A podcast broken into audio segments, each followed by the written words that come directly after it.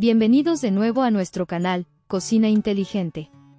Hoy les traigo una receta que nos lleva directamente a las raíces de la cocina tradicional. Tamales de elote. Una delicia que no pueden perderse. Así que pongámonos manos a la obra. Lo primero que necesitamos son dos tazas de granos de elote fresco, aproximadamente 4 elotes.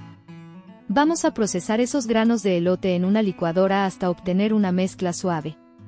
Esto le dará a nuestros tamales ese sabor a maíz fresco que tanto nos encanta. Ahora, en un tazón grande, mezclamos los siguientes ingredientes. Una taza de harina de maíz. También mezclaremos media taza de mantequilla derretida, media taza de azúcar, una cucharadita de polvo de hornear y por último media cucharadita de sal. Estos ingredientes se unirán para darle a nuestros tamales esa textura y dulzura perfecta. Luego, incorporamos nuestra mezcla de elote procesado a la masa. Mézclalo todo hasta que esté bien combinado. Añadimos media taza de leche poco a poco mientras seguimos mezclando. Queremos lograr una masa suave y homogénea. Es importante recordar que los tamales de elote se envuelven en hojas de maíz. Así que, previamente, Hemos remojado 12 hojas de maíz en agua caliente hasta que estén maleables. Tomamos una hoja de maíz, la escurrimos y la extendemos en una superficie plana.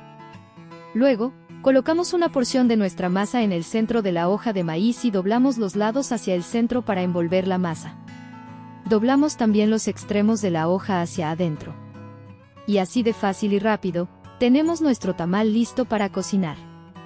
Ahora, para cocinar nuestros tamales, los colocamos en una vaporera o cacerola grande con una rejilla en la parte inferior.